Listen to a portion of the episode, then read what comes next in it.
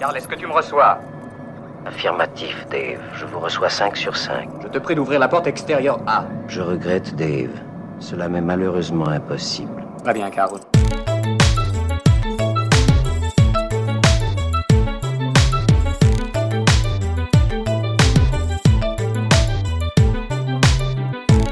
De Terminator à Matrix, de 2001 l'Odyssée de l'espace à iRobot, la fiction est pleine d'intelligences artificielles qui déraillent. Mais aujourd'hui, l'IA, ce n'est plus de la science-fiction. L'IA est partout, dans les entreprises pour les recrutements ou les relations avec les clients, dans des commissariats ou des tribunaux pour aider la police et la justice, et même dans certains pays, dans la rue pour la reconnaissance faciale. Autant de secteurs sensibles où il n'y a pas de droit à l'erreur. Alors, comment encadrer l'IA Comment éviter les dérapages? Comment concilier IA et éthique C'est ce que nous allons voir dans cet épisode spécial de Monde Numérique. Cet épisode vous est proposé en partenariat avec Orange, qui a choisi Monde Numérique pour vous aider à mieux comprendre la technologie.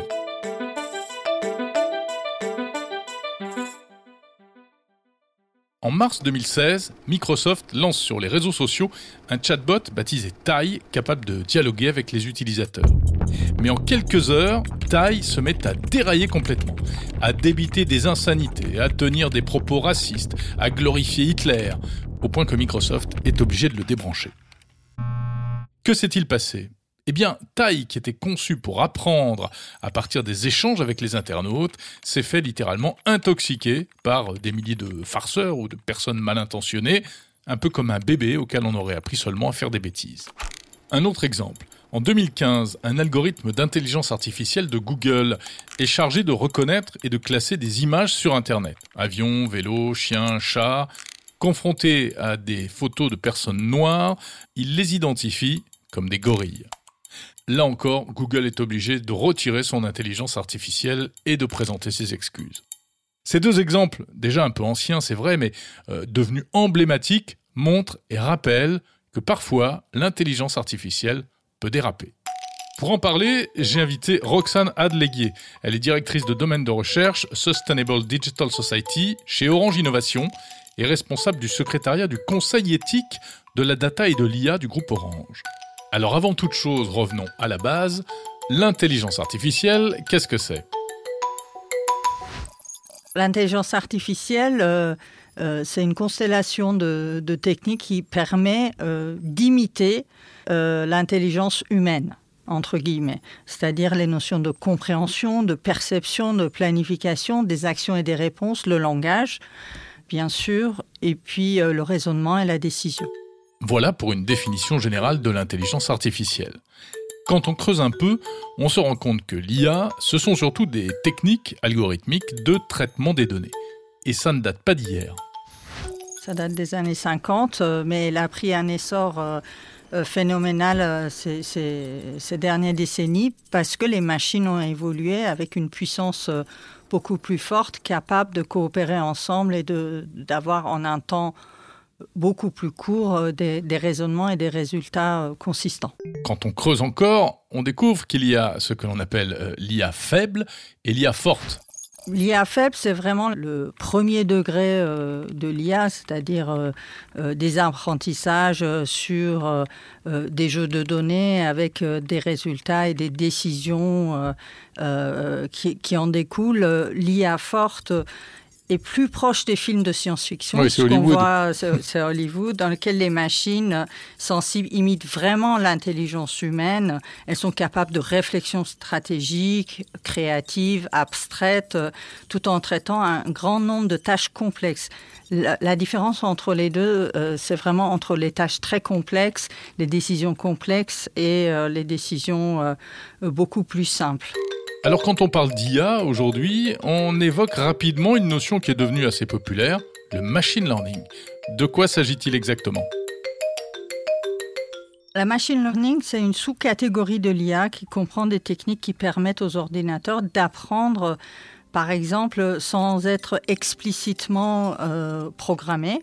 Le deep learning est une sous-catégorie de machine learning dans laquelle les réseaux neuronaux artificiels, un peu comme les réseaux neuronaux du cerveau, hein, c'est une imitation euh, du, du, cerveau humain, apprennent à partir d'une très très grande, là on parle de big data, grande quantité de données, en particulier les données qui sont pas structurées entre eux, pas classées comme des données de texte ou des données d'image, à avoir une, un résultat, reconnaître une image ou un texte.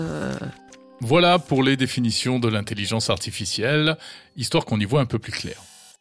Maintenant une question, pourquoi a-t-on peur parfois de l'IA Alors cette peur a été largement induite euh, euh, pour différentes raisons. Déjà par la science-fiction.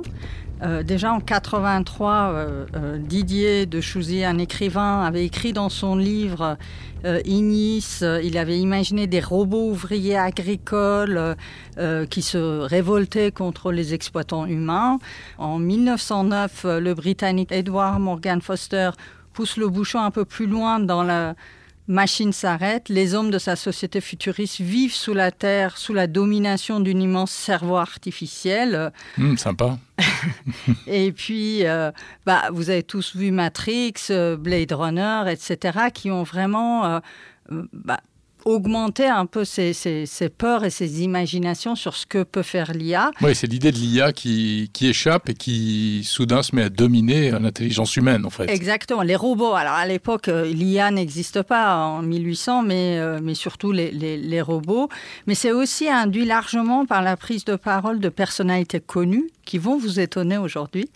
Euh, par exemple, Stephen Hawking qui avait dit l'IA sera probablement soit la meilleure, soit la pire chose qui puisse arriver à l'humanité, ou, euh, le développement d'une intelligence artificielle complète pourrait signifier la fin de la race humaine. Euh, Elon Musk, euh, mmh. qui avait dit avec une intelligence artificielle, nous convoquons le démon, ou Bill Gates, ou, qui avait dit les humains devraient s'inquiéter de la menace que représente l'intelligence artificielle. Donc, euh, bah, ces personnages-là, ces personnalités-là sont des personnalités reconnues, écoutées. Donc, et qui viennent, de, qui viennent de la technologie en qui viennent de la technologie, donc les gens l'écoutent davantage et, et, et, euh, donc bah, prennent en compte ce qu'ils disent. Alors, ils ont prononcé ces expressions-là euh, euh, il y a un certain temps, mais malgré tout, ça reste dans l'imaginaire humain, ces notions de, robots qui vont prendre le pouvoir sur les humains, euh, qui vont avoir des émotions, etc. Donc on ne pourra pas dire qu'on n'était pas prévenu. Si l'intelligence artificielle prend un jour le pouvoir, c'est qu'on l'aura bien cherché. Parce qu'au fond, euh, on comprend bien qu'il y a un problème. Comme je l'expliquais tout à l'heure dans les exemples de Microsoft, de Google, le problème, c'est que l'IA peut déraper. L'IA euh, peut déraper, bien sûr, euh, mais surtout l'IA fait beaucoup d'erreurs. C'est-à-dire que l'IA, il, apprend sur des données qu'on lui donne. Le résultat qu'il peut donner euh, bah, peut comporter des biais, euh, des erreurs. Euh, par exemple, aux États-Unis, le logiciel Compass, pour calculer le taux de récidive des, personnes qui allaient au tribunal, bah, a montré que, disait toujours que les personnes noires avaient beaucoup plus de risques pour récidiver que les personnes blanches, tout simplement parce qu'ils avaient pris les données de récidives qui étaient dans les bases de données, ils avaient appris avec ça. Pour autant, ils n'avaient pas introduit dedans euh, des notions de, par exemple, est-ce que la personne euh, avait déjà, je ne sais pas, un casier judiciaire. Ce que font les juges, les avocats en temps normal, ils regardent les dossiers des, personnes et, ils portent un jugement humain sur euh, le pourcentage de récidive. Mais en réalité, moi, ce que j'aimerais bien comprendre, c'est comment ça peut arriver. Pourquoi un algorithme conçu, a priori, on le suppose, avec des intentions louables, euh, par exemple pour tenter d'introduire de, la neutralité de jugement, pourquoi tout d'un coup on se retrouve avec des résultats aussi éloignés que ça de ce qu'on attendait? Comment est-ce qu'on peut faire pour éviter que cette IA dérape?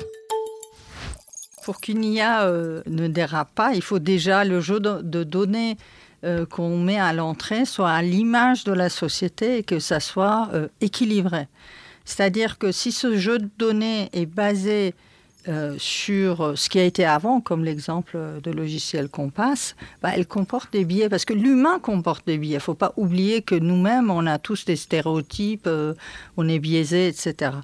Et donc, euh, il faut qu'à l'entrée, ces données soient équilibrées. Il faut savoir que un jeu de données équilibré, dans l'absolu, n'existe pas, parce que c'est des, euh, dizaines de milliers de données, et donc euh, tous les vérifier pour voir vraiment tout est égalitaire.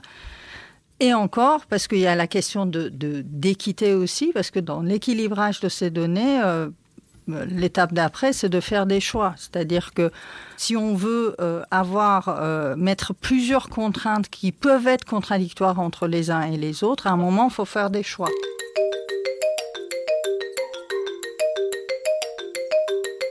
Bon, parfois ça fait quand même un peu peur. Les accidents d'IA, euh, ça accrédite l'idée que l'intelligence artificielle n'est pas très fiable en fait, et euh, donc elle peut nous échapper carrément. J'avais interrogé à ce sujet en novembre dernier une autre spécialiste, la scientifique et entrepreneuse Aurélie Jean, auteur notamment d'un livre qui s'intitule Les algorithmes font-ils la loi? C'était à l'époque où on s'inquiétait des dérives de l'algorithme de recommandation de Facebook, et certains disaient que l'algorithme avait échappé à ses concepteurs. Écoutez ce que disait Aurélie Jean. Non, l'algorithme n'échappe pas. Je ne connais pas un concepteur qui dirait ça, Jérôme. C'est-à-dire que ce qui se passe, c'est que euh, lorsqu'on développe un algorithme euh, d'apprentissage machine, en fait, on va l'entraîner sur des jeux de données qui représentent les scénarios sur lesquels l'algorithme va répondre à une question, résoudre un problème. Donc la logique de l'algorithme est construite implicitement, on ne la contrôle pas strictement. Cela étant dit, et c'est tout le sujet de mon livre, il y a des moyens pour extraire même en partie la logique de cet algorithme avant l'entraînement, ce qui veut dire de tester les données d'entraînement, pendant l'entraînement et une fois que l'algorithme est entraîné.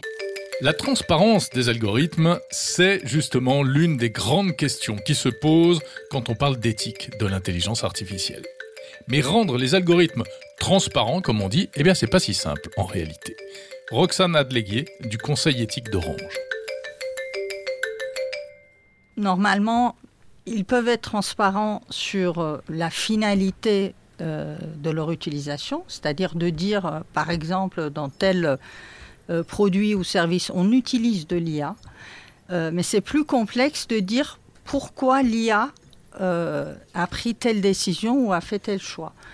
ça, ça rentre dans la notion d'explicabilité qui explique pourquoi un algorithme a donné tel résultat dans le cadre de l'IA. Il y a des algorithmes déterministes où euh, à l'entrée, l'algorithme existe, à l'entrée, on leur donne un jeu de données et avec un même jeu de données, donne toujours le même résultat. Ce n'est pas le cas de l'IA. l'IA. Dans l'IA, on a des algorithmes apprenants qui, au fur et à mesure, évoluent. Et donc, cette évolution, le pourquoi de cette évolution, euh, n'est pas toujours évident. Il, existe aujourd'hui des algorithmes explicables, mais ce n'est pas encore euh, généralisé parce que l'IA, c'est une techno qui évolue tous les jours. Et donc là, l'explicabilité des algorithmes en soi, c'est un domaine de recherche aujourd'hui fondamental où euh, il y a énormément de chercheurs dans le monde qui travaillent dessus encore. Donc le comment il a pris cette décision, moi, ça m'intéresse peu si je suis pas informaticienne, euh, etc. Mais ce qui m'intéresse, c'est pourquoi il a pris cette décision et quels sont les choix qu'on a faits euh, pour avoir cette décision. Donc, l'intelligence artificielle doit rester sous le contrôle des humains. La transparence des algorithmes ne peut pas régler tous les problèmes. Et ça peut même en poser d'autres, selon Aurélie Jean. Moi, je ne défends pas la transparence à tout prix. Parce que pour l'État, oui, pour les outils publics, oui, mais la transparence doit toujours être accompagnée par euh, euh, un document et des, supports pédagogiques pour, permettre aux gens de comprendre comment l'algorithme fonctionne. C'est fondamental. Il y a beaucoup de gens qui disent oui, il faudrait que les algorithmes de Facebook soient transparents. Bah, moi, je dis non, en fait. Je vais vous expliquer pourquoi. Parce que déjà, mettre un algorithme transparent, déjà, c'est pas tout résoudre. Pourquoi Comme je l'ai bien dit, on peut appliquer des méthodes d'explicabilité sur ces algos, mais on peut aussi l'appliquer avant l'entraînement et pendant l'entraînement. Donc en fait, on, s'écarte d'une grande partie de l'explicabilité. Deuxièmement, vous allez forcément freiner l'innovation. Si demain vous me dites Aurélie, tu dois publier tous tes algos, qu'est-ce qui va se passer? Je suis pas sûr de déployer en Europe. Et surtout, ce qui va se passer, c'est que cette transparence va forcément être au profit des plus gros. Parce que l'algorithme qu'on a développé, un Google peut le prendre et après en faire une machine de guerre ou même, euh, en façon de parler, c'est-à-dire un truc hyper efficace ou, pas du tout, même mal le faire. Lorsqu'une erreur est commise, et il y en a eu des erreurs hein, ces dernières années, que l'acteur soit transparent sur l'erreur et soit transparent sur la manière dont il a fixé l'erreur. Donc, au fond, les concepteurs d'algorithmes euh, doivent rendre des comptes. Mais est-ce que certaines IA ne sont pas quand même euh, plus dangereuses que d'autres, avec des risques accrus de biais et de dérives? Bah là encore, c'est pas si simple. Vous prenez le, cas des algorithmes de reconnaissance faciale. Beaucoup de gens pourraient dire c'est mal.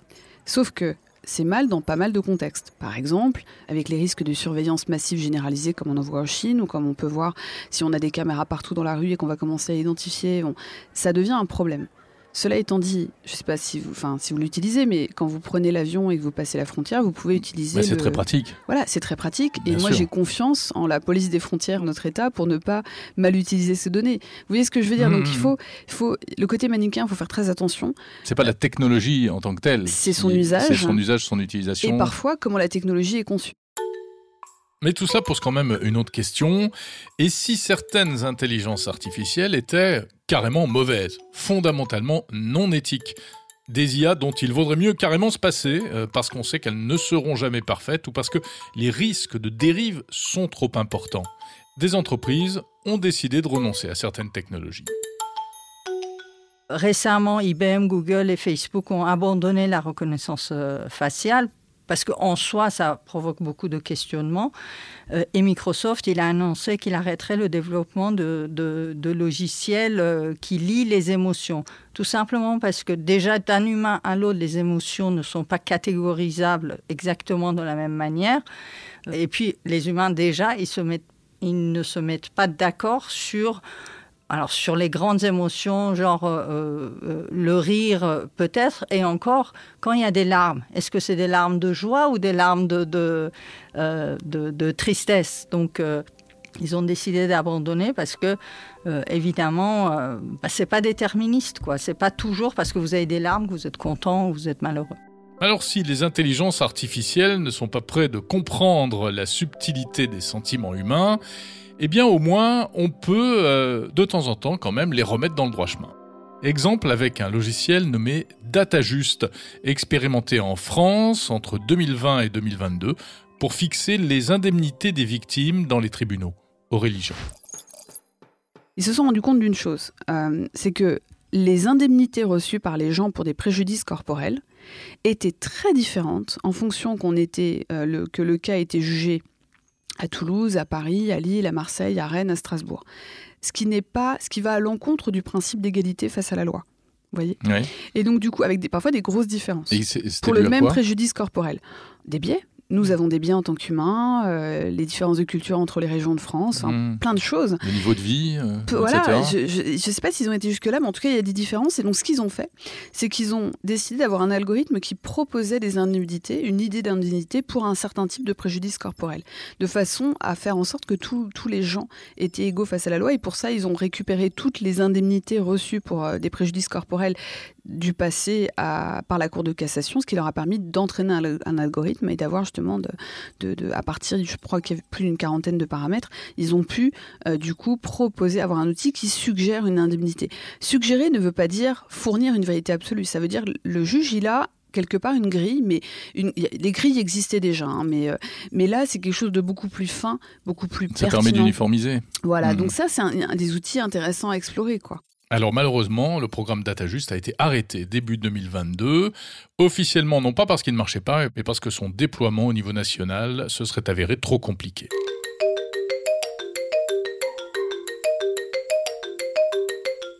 Donc si on comprend bien, une bonne IA, c'est une IA bien coachée, bien encadrée par les humains. Bah, ça pose une question intéressante. Sur quels critères exactement faut-il éduquer une IA c'est important surtout pour les entreprises qui doivent s'interroger du coup sur leurs propres valeurs.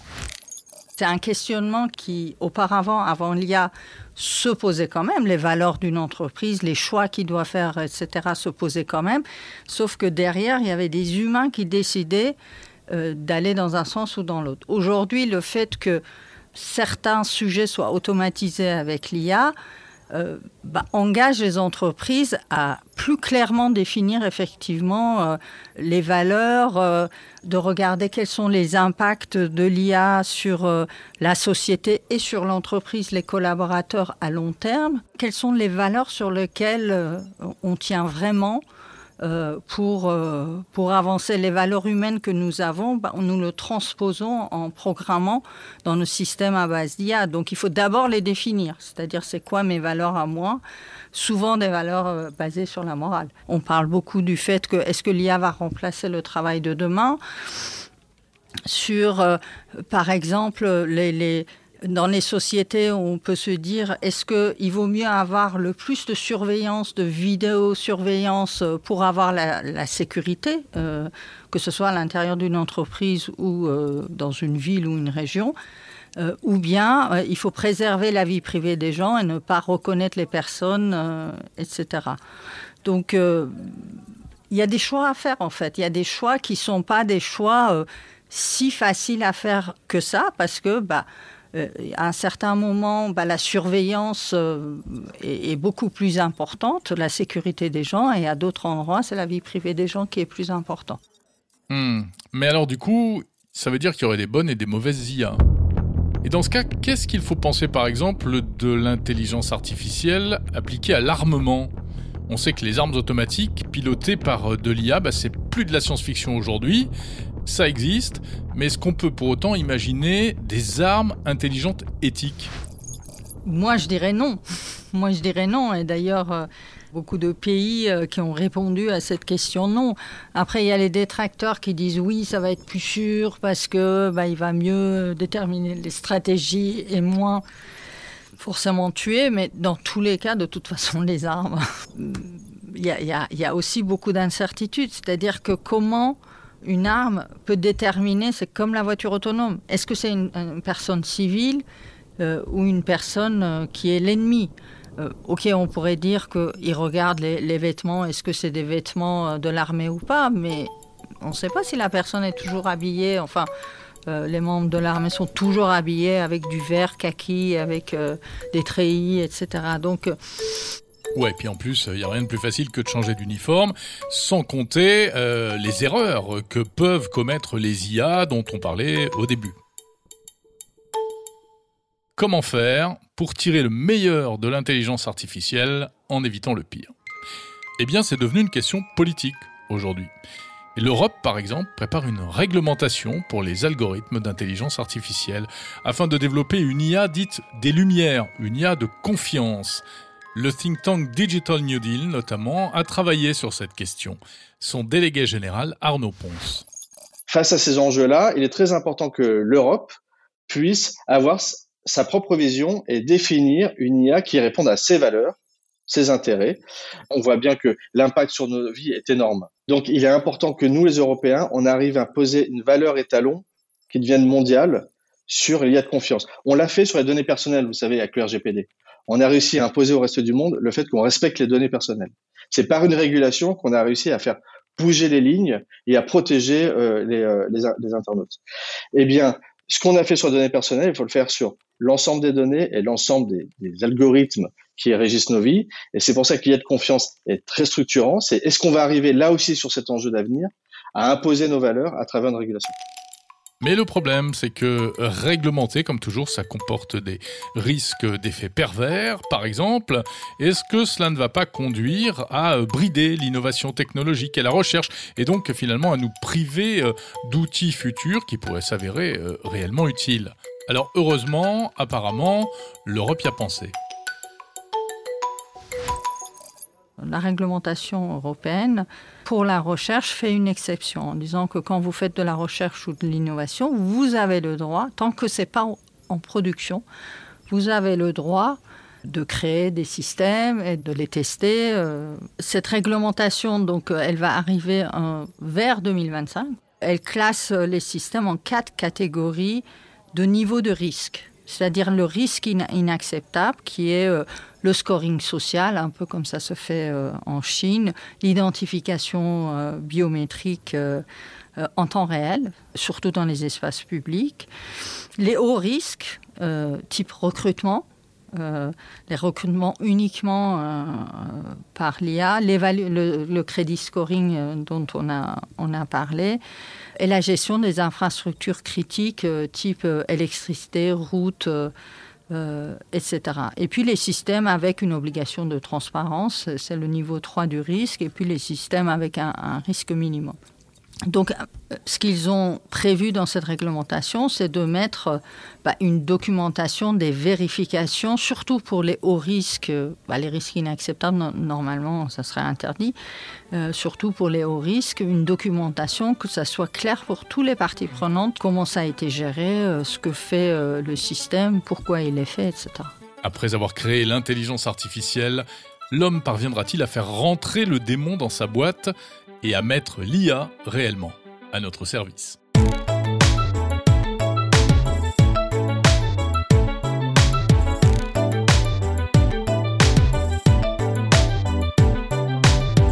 Merci d'avoir écouté cet épisode spécial de Monde Numérique consacré à l'intelligence artificielle éthique en partenariat avec Orange. Réalisation signée Thomas Langlin. Abonnez-vous à Monde Numérique si ce n'est pas déjà fait. Faites connaître ce podcast à vos amis surtout. Laissez des petites étoiles, des commentaires sur les plateformes de podcast et retrouvez tous les épisodes sur le site mondenumérique.info.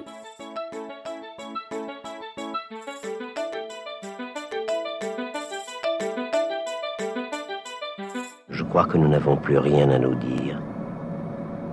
Adieu.